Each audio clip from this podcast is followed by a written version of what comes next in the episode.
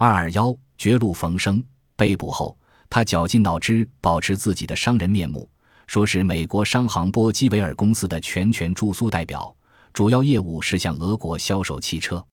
狡辩说搞情报是有必要对俄国的政治、经济、军事形势做科学的估计。对使用密码问题，他解释说，在乌克兰和白俄罗斯等靠近前线的地区活动太危险。鬼称之所以把密码材料藏在空心手账里，主要是由于近几个月来的心理状态。这个时期即使最正当的行为，有时也被看成间谍活动。他搜集政治情况，只是为了确定苏维埃政府是否能够和愿意履行他们在贸易方面所承担的义务。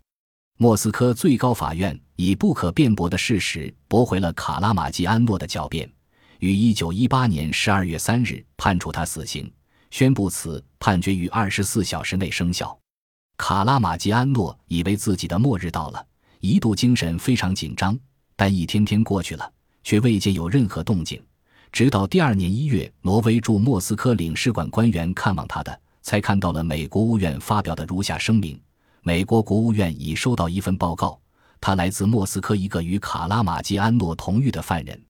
大意是。卡拉马基安诺于一九一八年十二月三日被布尔什维克政府判处死刑，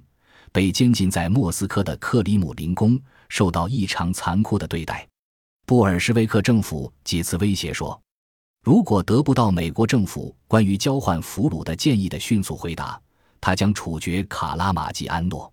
卡拉马基安诺在闯过第一次假枪毙的险关后，虽然又被苏联当局判处死刑，但他并未绝望。知道美国当局正设法营救，特别是看到一个英国间谍被英国交换或是归国后，他对前途更有信心了。为给回美国后的飞黄腾达创造条件，他便利用多年搞特务活动的本领，从同监犯人和苏联公开报刊中搜集苏联情报，掌握了契卡及其创始人吉尔任斯基的有用情报。一天，他从报纸上看到美国国务卿兰辛下台的消息。心里顿觉失去了靠山，担心被美国忘掉而极为悲伤，加上看到同他很要好的同犯亚历山大·费里杰被处决，更使他萌生兔死狐悲之感，情绪极为颓丧。但是，兰辛下台后并没有忘记他亲自派出的美国第一个打入苏联的间谍，他向威尔逊总统报告了卡拉马基安诺的情况。建议美国总统设法营救为美国搞到苏联重要情报的卡拉马基安诺。威尔逊听后表示：“我完全了解卡拉马基安诺，他是美国的骄傲。我已命令负责对苏谈判的古维尔设法营救他回国。”凑巧，一九二一年，苏联为解决严重的饥饿问题，经列宁同意，以释放卡拉马基安诺作为改善关系的条件，要求美国提供粮食。古维尔只是美总统威尔逊后同意了向苏联提供粮食的要求，